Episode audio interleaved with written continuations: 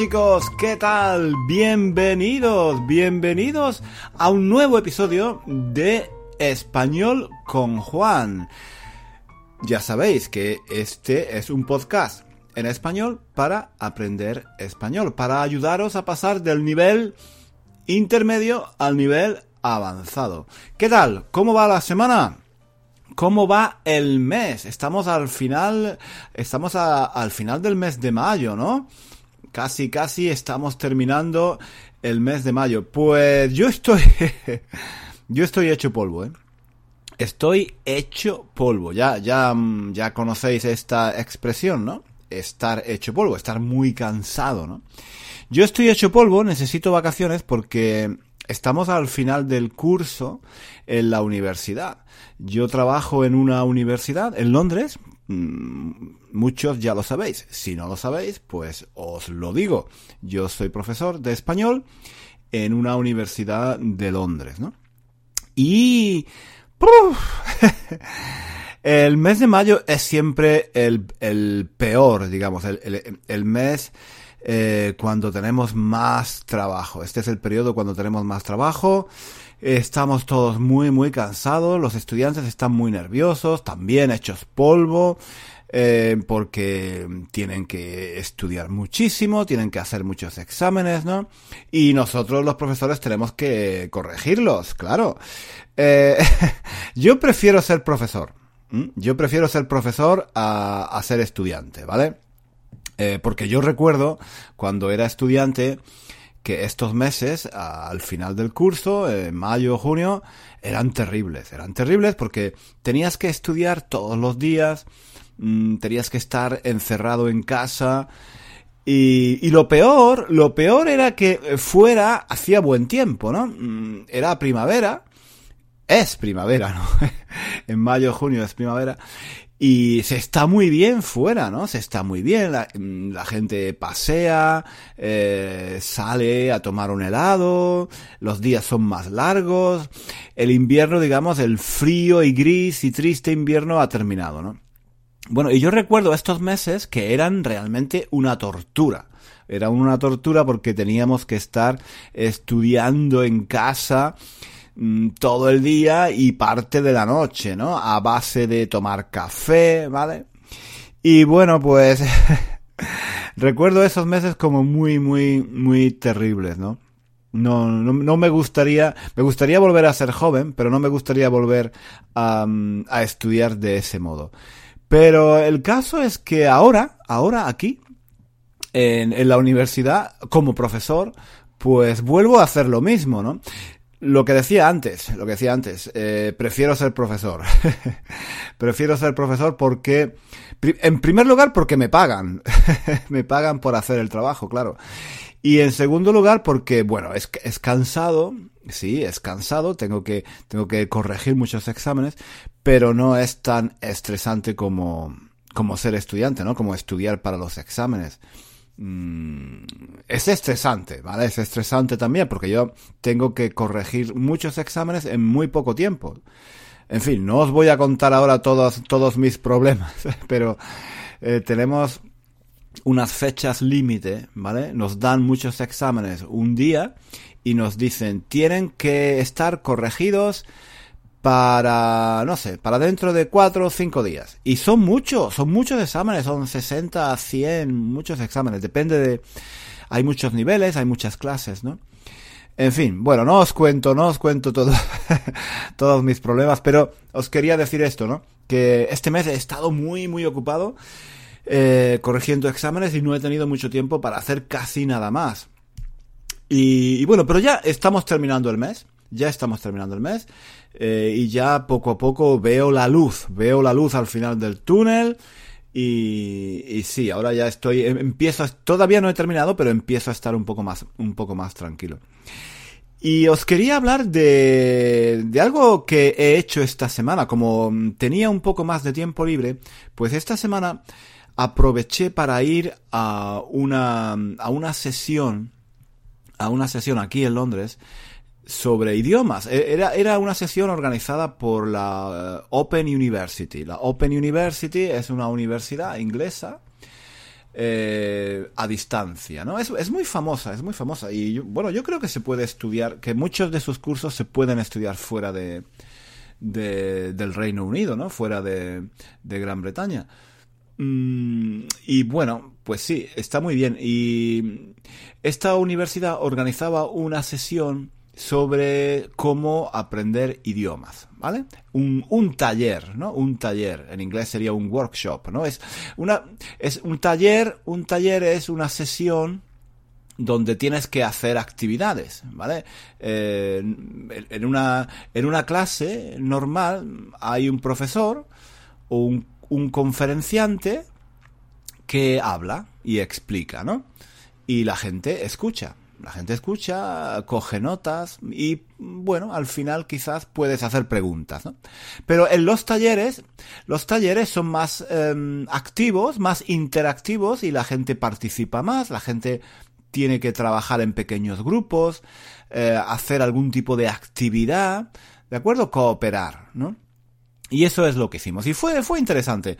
Fue interesante porque conocí a otros profesores de idiomas y conocí, conocí a dos políglotas, dos políglotas. Un chico y una chica, bueno, un hombre y una mujer. Mmm, jóvenes respecto a mí son jóvenes, ¿no? Aunque ya, bueno, son personas de, no sé, tendrán treinta y tantos años o cuarenta, ¿no? Pero en fin, eh, me enrollo, ¿eh? Me enrollo, me voy por las ramas, me pierdo, en fin, perdonad, ¿eh? Perdonad. Lo que yo quería decir es que conocí a estos dos políglotas. Bueno, los conocí en, en vivo, en, digamos, en carne y hueso, ¿no? Los vi eh, cara a cara, pero ya los conocía, ya los conocía de antes, ¿no? Porque eh, la chica que se llama Lindsay, pues es una políglota muy famosa que habla 12 idiomas, 12 idiomas. Y ella tiene un blog y hace vídeos en Instagram y, en fin, ella enseña, enseña a aprender idiomas. Y tiene una historia muy interesante porque esta chica, eh, Lindsay, eh, recuerdo que una vez leí que ella contaba que, bueno, que mm, cuando era pequeña, cuando era joven, cuando era, cuando era una niña, ¿no? En el colegio, ella tenía muchos problemas para aprender español. Y bueno, pues eh, los profesores le, dijeron que realmente ella no, no, no servía, no servía para, para estudiar idiomas. Y, y, ella creo que, en fin, no recuerdo ahora todos los detalles, pero claro, se sintió muy mal.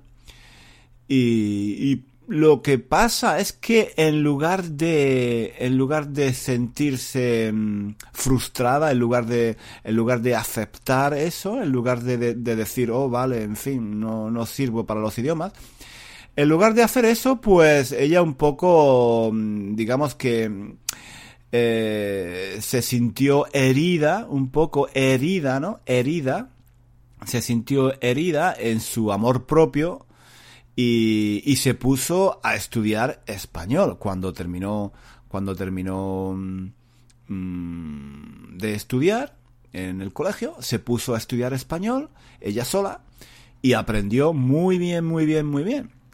Eh, vivió en Costa Rica durante algún tiempo y en fin y empezó empezó a interesarse por los idiomas mmm, y después del español, pues empezó, hizo, estudió francés y después estudió otros idiomas, ¿no?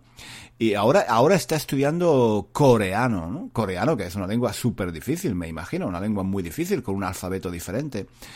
Y, y, pero me, me, llama mucho la atención de, me, me, llama mucho la atención la historia de Lindsay porque esta chica, yo me imagino a esta chica, a esta niña, que le dicen en la escuela que no sirve para estudiar español, que no sirve, que no es buena para estudiar idiomas. Y ella, en lugar de, en lugar de aceptarlo, en lugar de aceptarlo, pues dijo, no, yo, yo, yo voy a, yo voy a estudiar español, yo voy a hablar español, ¿no? Y no solo español, después, como os he dicho, aprendió otros muchos idiomas, hasta 12, 12 idiomas. Y me gusta esa actitud, me gusta esa actitud rebelde. Yo, yo era así también, yo soy así un poco también, ¿no? Eh, no en los idiomas, Yo no he sido nunca, vamos, no he sido nunca mm, eh, fantástico para aprender idiomas, pero no he tenido nunca problemas tampoco. No, no soy, no, no soy, no era, no era de los peores estudiantes de español en el colegio, ni tampoco de los mejores, normalito, ¿no? Pero, por ejemplo, en matemáticas, en matemáticas yo era muy malo, yo era muy malo. Eh, no me gustaban y bueno, eh, y suspendía muchísimo, suspendía muy a menudo, suspendía muchísimas veces eh, las matemáticas y todo el mundo, mis amigos, mi familia y los profesores, todos me decían que yo no era bueno para las matemáticas, que yo no servía para estudiar matemáticas, que no se me daban bien las matemáticas, ¿no? Y yo un poco, un poco lo acepté, ¿no? Un poco lo acepté, sí, es verdad, es verdad. Pero mm, dentro de mí, dentro de mí yo decía, no, no, no, no, yo, yo soy normal, yo no, yo no, yo no soy especialmente malo para las matemáticas. Lo que pasaba era que no me gustaban los profesores. Yo tenía problemas con algunos de los profesores de matemáticas y, me lo pasaba mal en clase. Lo pasaba mal en clase, me ponía nervioso y, no, y no, no podía concentrarme, ¿no? Y entonces, claro, las notas en matemáticas pues eran muy malas, suspendía, suspendía mucho. Eh, pero mm, cuando terminé el colegio y cuando dejé de ver a los profesores de matemáticas, pues yo me dije, oye, ¿por qué no? ¿Por qué no? ¿Por qué? Porque eso, eso de que, de que yo soy malo para las matemáticas, ¿quién lo ha dicho? Y, y me puse a estudiar eh, psicología en la universidad, que es una carrera que tiene muchísimas matemáticas, eh, estadística, ¿no? hay, hay que estudiar muchísimas matemáticas. Y todos mis amigos y mi familia y todos me dijeron, no, no lo hagas, tú no eres bueno para las matemáticas, eso, no se te dan bien las matemáticas, vas a suspender. Y yo dije, no, no, no, no, no, a mí eso de que no se me dan bien las matemáticas, eso no es verdad. Y me puse a estudiar matemáticas, me puse a estudiar psicología, oye, y, saqué, saqué muy buenas notas saqué muy buenas notas.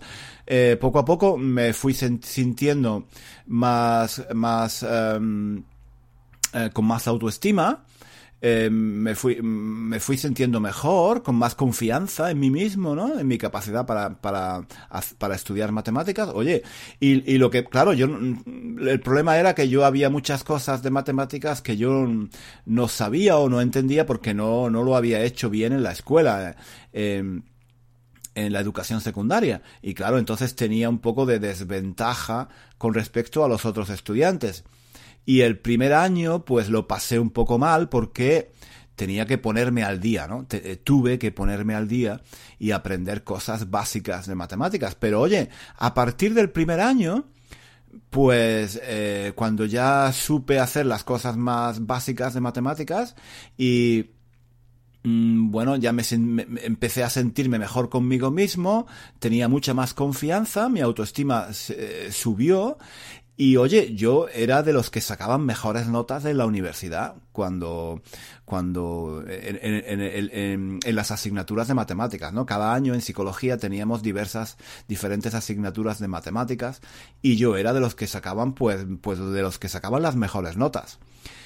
En fin, os cuento esto, no, no para, no para mm, eh, contaros mi vida personal, no porque tenga ningún interés en contaros mi vida personal, pero en el sentido de que yo entiendo muy bien lo que le pasó a Lindsay lo que le pasó a Lindsay, porque ella le dijeron o le, hicieron sentir, la hicieron sentir que que no era buena para las matemáticas, para, para el español, para los idiomas, y ella se dijo, no, no, no, no, no, yo, voy, yo soy buena.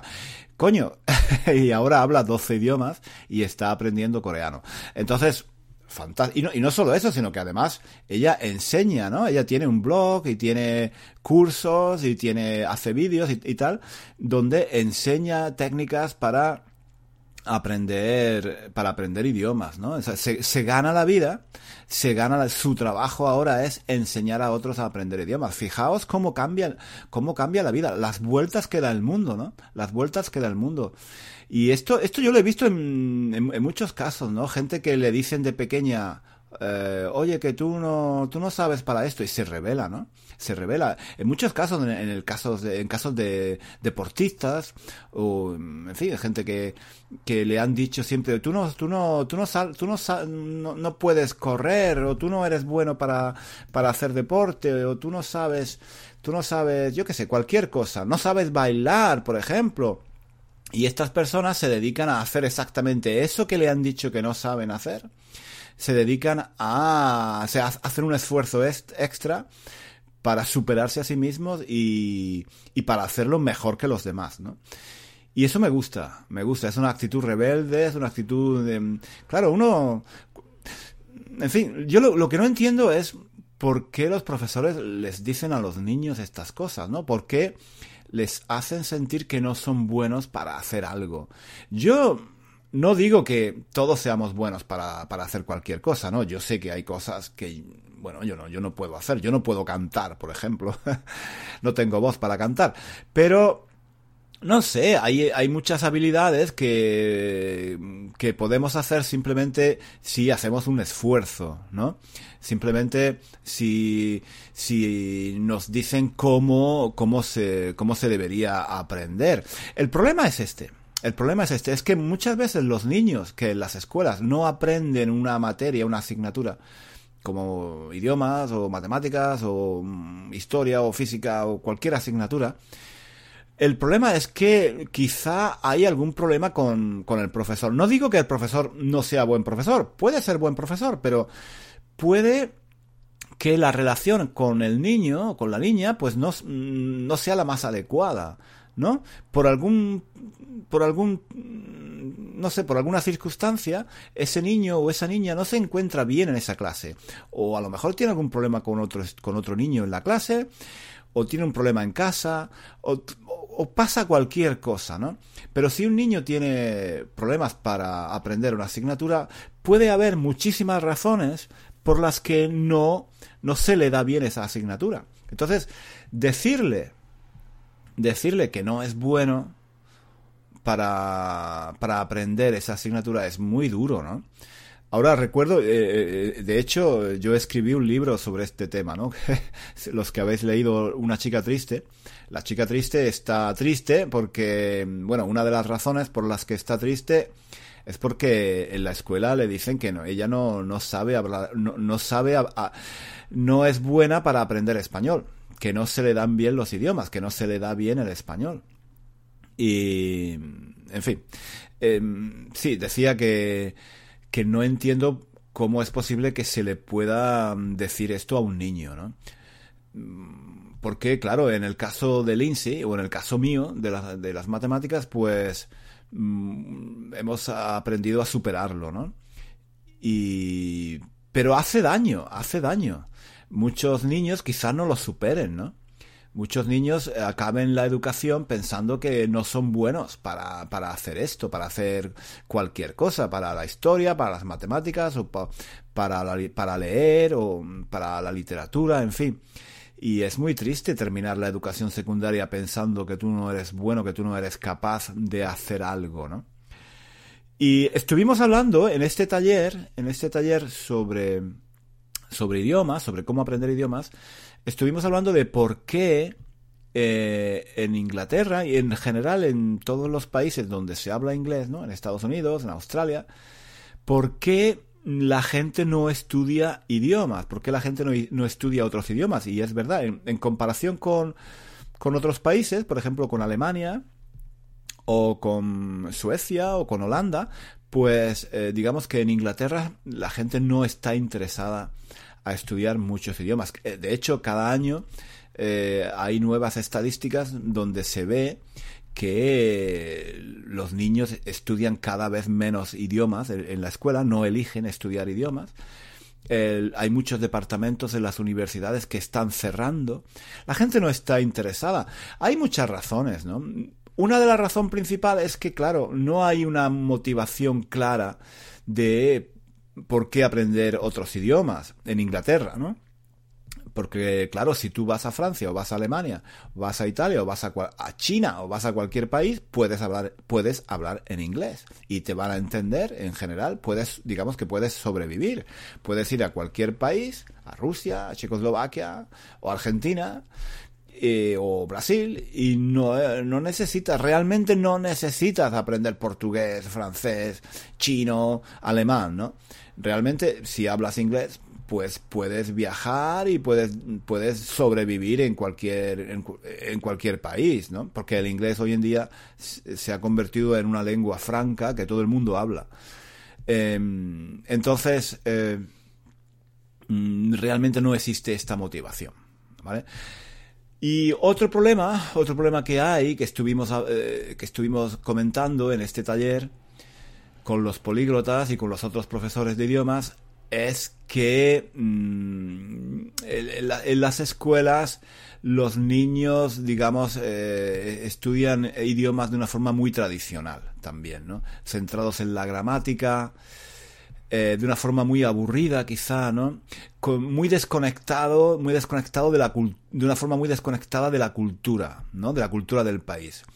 Lo que quiero decir es que mm, si tú vives en España o en Francia o en Italia, digamos, pues escuchas, es muy fácil escuchar canciones en inglés o ver películas en inglés. ¿Vale? El, digamos que la cultura inglesa, la cultura americana, está presente eh, en el resto del mundo o en la mayoría de los países, ¿no? Hace, hace, unos años estuve, por ejemplo, en, en, Alemania y recuerdo que en la radio podías escuchar canciones en alemán, pero también en inglés, en italiano, en francés en Francia igual, en Francia hay mucha, la cultura española, por ejemplo, está muy presente. Mm, y entonces, claro, la gente tiene ganas de aprender ese idioma, ¿no? La gente tiene curiosidad. Si tú estás escuchando en la radio eh, música o, viendo películas en, otros idiomas, pues te viene curiosidad por conocer la cultura de ese país, de, por conocer la, cultura de, de, otra gente, de otros mundos, ¿no? Y, claro, te viene, te viene, tienes ganas, tienes ganas de aprender, de aprender em, otros idiomas. Es normal. Yo cuando estudia, cuando empecé a estudiar inglés, una de las razones principales por las que empecé a estudiar inglés, aparte de porque bueno era, podía ser algo útil para el trabajo, pues era porque yo quería entender eh, las canciones de los Beatles, de John Lennon, de, gente así, ¿no? Me gustaban mucho los Beatles, entonces yo que eh, claro, yo quería yo quería saber qué decían esas canciones, ¿no? Porque yo no las entendía, no, no sabía de qué estaban hablando. Y bueno, eh, es cuando estás en contacto con la cultura, pues te tienes ganas, tienes ganas de, aprender también la lengua, ¿no? Y el problema es que en Inglaterra, pues no hay mucho contacto con otras culturas, ¿no? Es, una isla. Eh, eh, estamos, Gran Bretaña es una isla y estamos y eso influye, de alguna forma influye eh, estamos, estamos separados del continente, estamos separados del resto de Europa, ¿no? Y entonces eso se ve un poco, el resto de Europa se ve como algo diferente, ¿no? Eh, se ve como ellos y nosotros, ¿vale? Ellos son ellos, nosotros somos nosotros. Y no hay mucho contacto, no hay mucho contacto cultural. Ahí, ahí en los colegios hay la posibilidad de estudiar idiomas, claro que sí, se puede estudiar francés, alemán, español. Pero digamos que en la calle, en la cultura del país, no hay mucho, eh, digamos, mm, contacto con, con lo que sucede en otros países, en otros países, no solo de música, de, cine, em, eh, de política. si, si abren los periódicos, no hay muchas noticias sobre lo que pasa en Alemania, sobre lo que pasa en, en Suecia, sobre lo que pasa en España o en Italia. De vez en cuando, de vez en cuando llega algo, sí, claro, de vez en cuando llega algo, pero muy poco, muy poco.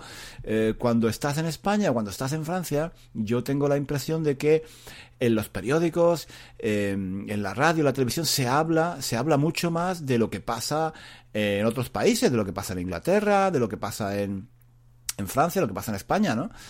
Em, aquí no, aquí en Inglaterra no, no hay mucho interés por lo que pasa en otros países de vez en cuando, de vez en cuando se habla si, si hay algún, alguna noticia muy, muy importante, pero, pero no es lo más frecuente, ¿no? Entonces, claro, la gente eh, no tiene no tiene esa curiosidad, no tiene no, no, esa curiosidad por otras culturas no nace, ¿no?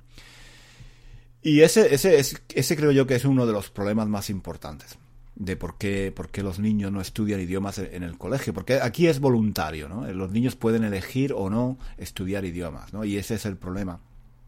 Hay mucha gente que piensa que deberían hacerse obligatorios. Yo creo que no. Yo creo que no deberían hacerse obligatorios porque em, obligar a alguien a estudiar un idioma no me parece la mejor idea. ¿Vale? Yo creo que em, para estudiar un idioma hay que realmente eh, estar enamorado del idioma. Hay que, hay que querer, hay que tener las ganas de aprender el idioma, hay que, hay que estar motivado para aprender el idioma. Para mí, aprender un idioma no es como aprender historia o matemáticas, no, no, no, no. Aprender un idioma es como aprender a tocar el piano, es como aprender, mm, sí, es como aprender a tocar un instrumento de música, ¿vale? Es algo que tienes que practicar todos los días es algo que tiene eh, es o como por ejemplo como hacer como hacer deporte como hacer deporte como entrenarse para, para, para las olimpiadas no es algo que tienes que hacer todos los días que tiene que tiene que gustarte tiene que gustarte porque mm, mira si tú si tú estudias matemáticas o historia pues puedes pasar un examen si estudias una semana antes vale tú estudias una semana antes del examen y pasas el examen. Pero una lengua, una lengua no es simplemente pasar un examen. Una lengua es algo que eh, es, una, es una habilidad que tienes que aprender y tienes que practicar mucho para aprenderla. Es algo que lo vas a incorporar en tu vida. Eso es fundamental. Un idioma lo incorporas en tu vida. Porque si no te gusta la, la historia, si no te gusta la historia, pues bueno, tienes que, mm, que, pasar un examen de historia, pues bueno, estudias una semana antes, no te gusta, ¿vale? No te gusta, pero bueno, mm, dices, bueno, una semana, voy a, voy a estudiar una semana, cuatro o cinco horas todos los días, y voy a, voy a aprobar este examen, y después me olvido de todo, ¿vale? Pero si tú quieres aprender un idioma, no, no puedes tener esa actitud. No puedes decir, voy a estudiar una semana antes del examen y después me olvido de todo. No, eh, aprender un idioma es algo que hay que incorporar en la vida de, en tu vida. Es algo que tienes que incorporar en tu vida. Es algo que tienes que hacer, pues, de una forma regular. Todos los días o casi todos los días. Porque si no, no tiene sentido. Uno no estudia español o francés o, italiano para pasar un examen.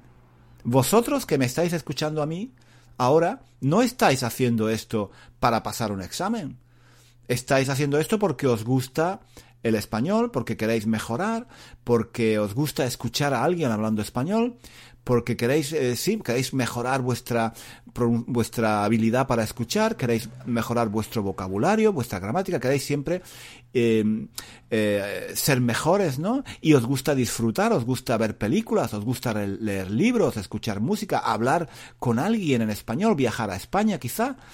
Em, os gusta disfrutar la lengua, ¿no? Disfrutar el idioma. Y, y eso no tiene nada que ver, no tiene nada que ver con pasar exámenes. ¿Vale? Entonces el problema es que en, las escuelas, en las universidades, se estudian idiomas para pasar exámenes. Y yo ahora, por ejemplo, que estoy en la universidad y en este mes, mm, pues es, como os he dicho al principio del, del, podcast, eh, he estado muy, muy ocupado corrigiendo exámenes, me doy cuenta de esto, ¿no? Me doy cuenta de esto. Mis estudiantes en la universidad estudian para pasar exámenes y ahora cuando terminen, la mayor parte de ellos, cuando terminen el curso, se van a olvidar de su español y se van a olvidar de todo lo que hemos estudiado. No todos, pero la mayoría. Algunos continuarán, estudiando, ¿vale? Pero la mayoría yo creo que no van a, no, van a seguir porque lo han hecho porque lo, lo tienen que hacer, ¿no? Lo, lo, lo, tenían que hacer, tenían que pasar este examen, ¿vale? Y eh, cuando estuve en este workshop con políglotas eh, y con, con profesores de idiomas, claro, fue, fue un poco de aire fresco, en el sentido de que conocí, por ejemplo, a esta chica, Lindsay, que, claro, ella no estudia 12 idiomas, no ha, no ha aprendido 12 idiomas para pasar ningún examen. Lo ha hecho por placer, lo ha hecho porque le gusta, lo ha hecho por sentirse bien consigo misma también, porque cuando conseguimos, conseguimos algo, que, un objetivo, cuando, cuando nos dicen que no sabemos hacer algo, que no podemos hacer algo y lo hacemos, nos sentimos muy bien con, con nosotros mismos, ¿vale? Y, en fin, esa es, esa es otro, ese es otro tipo de motivación muy diferente. Y eso, y eso, eso me encantó. Eso me encantó porque, claro, estoy, estoy siempre rodeado de gente que estudia idiomas porque... Ya os digo, todo es muy relativo, ¿no? no hay muchos estudiantes que realmente quieren estudiar, sí, es verdad, pero la mayoría yo creo que lo hacen por porque tienen que hacerlo, no por obligación, ¿vale?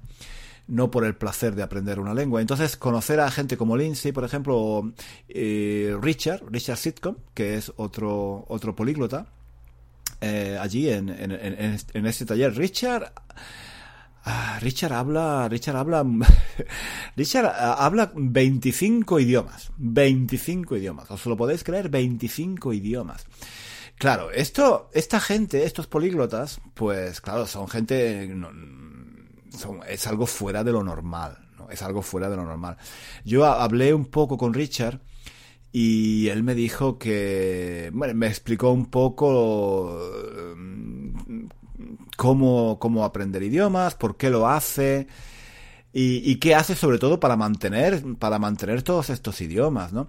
Y él, bueno, me, me, estuvo contando que él tiene una hija, por ejemplo, tiene una hija. Él vive, vive en Macedonia.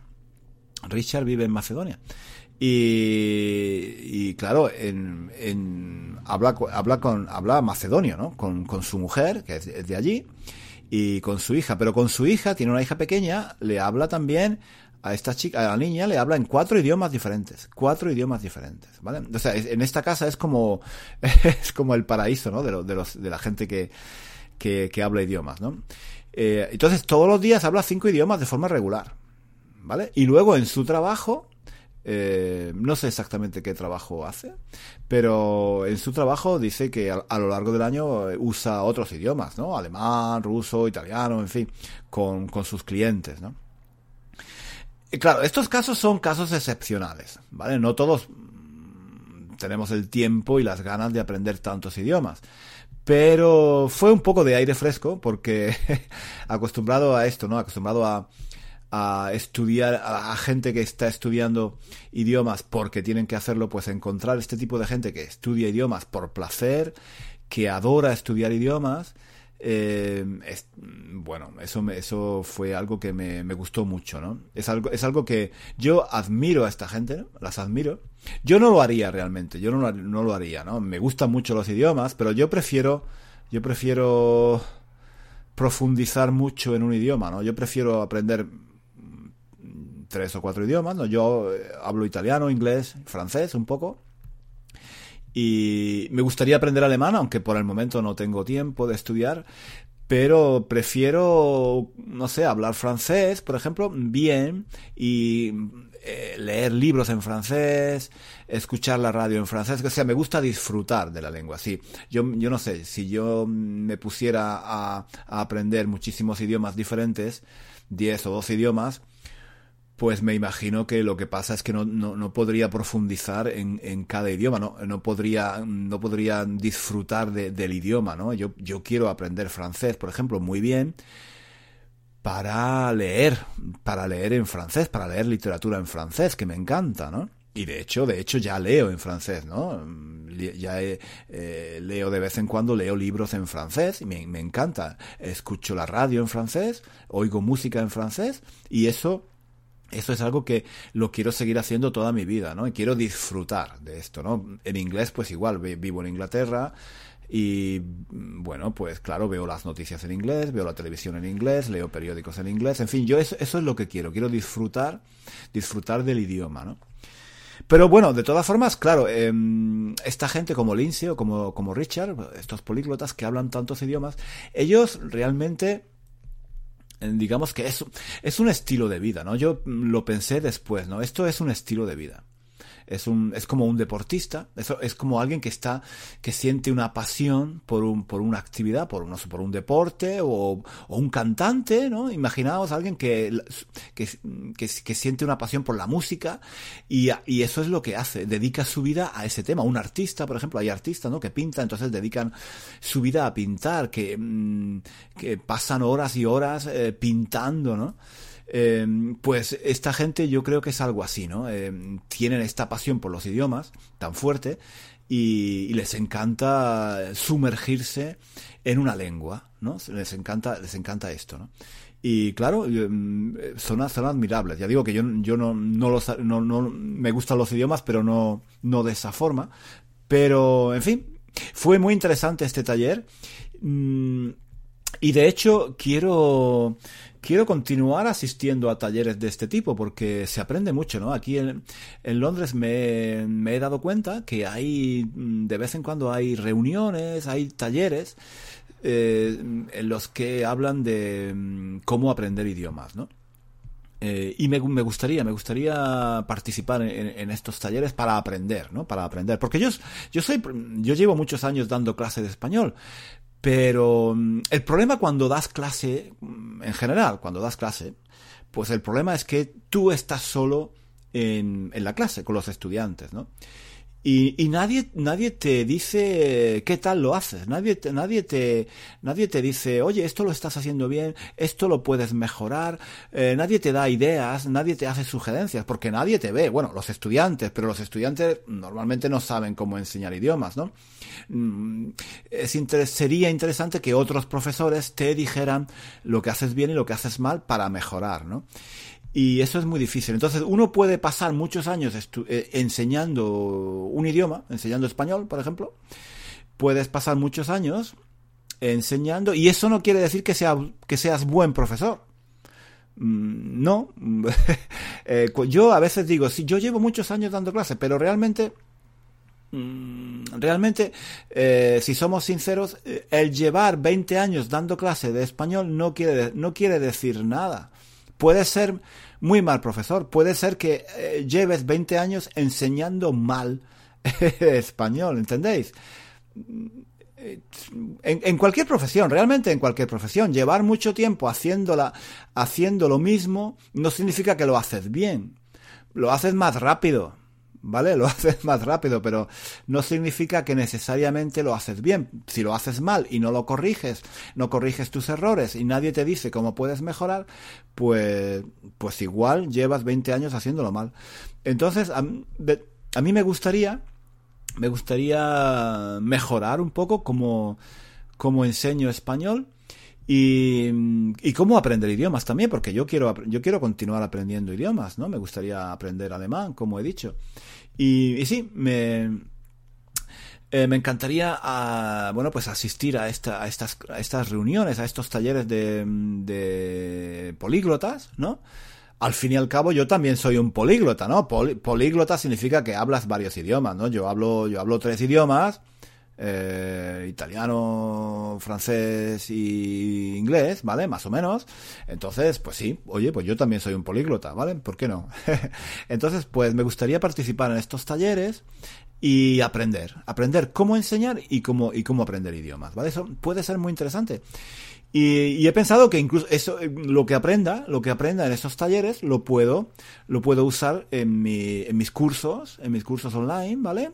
En las actividades que hago online para hacerlas más interactivas, para hacerlas de una forma más eficaz, ¿no? En fin, ahora no tengo tiempo de explicar todo, ¿vale? Pero sí, em, estoy, estoy pensando en próximos proyectos, ¿no? Y estoy pensando que eh, asistir a estas conferencias sobre eh, cómo aprender idiomas, pues cómo aprender y cómo enseñar idiomas, pues eh, me puede ser muy útil, ¿no? Me puede ser muy útil para mi trabajo en internet, ¿no? Y para mi trabajo en la universidad, claro que sí, también. Chicos, pues se está haciendo muy tarde, se está haciendo muy tarde, como siempre me he enrollado. Eh, en fin, espero que os haya parecido interesante lo que os he contado. Hoy era un tema así un poco más serio, ¿no? Lo que os he contado sobre, sobre, sobre este taller de políglotas, ¿no? Y cómo aprender idiomas y, todo este tema, ¿no? Para mí fue una experiencia interesante y la quería, la quería compartir con, con vosotros. Bueno, pues mm, sí, yo creo que por hoy lo vamos a dejar porque llevo ya mucho tiempo hablando, ¿vale? Muchas gracias por haber escuchado hasta el final. Espero que os haya parecido útil. Eh, os recuerdo que tenéis la transcripción en nuestro blog y las transcripciones de los episodios anteriores. Y nada más, chicos, mm, voy a seguir corrigiendo exámenes, ¿de acuerdo? Pero ya, ya estoy, ya estoy un poco más tranquilo, tengo menos trabajo, pero bueno, dentro de unos días, al final de mayo ya estaré, estaré más tranquilo, ¿vale? Venga, un beso, un abrazo y nos vemos, no, nos escuchamos aquí en Español con Juan la próxima semana. Adiós, hasta luego, hasta luego.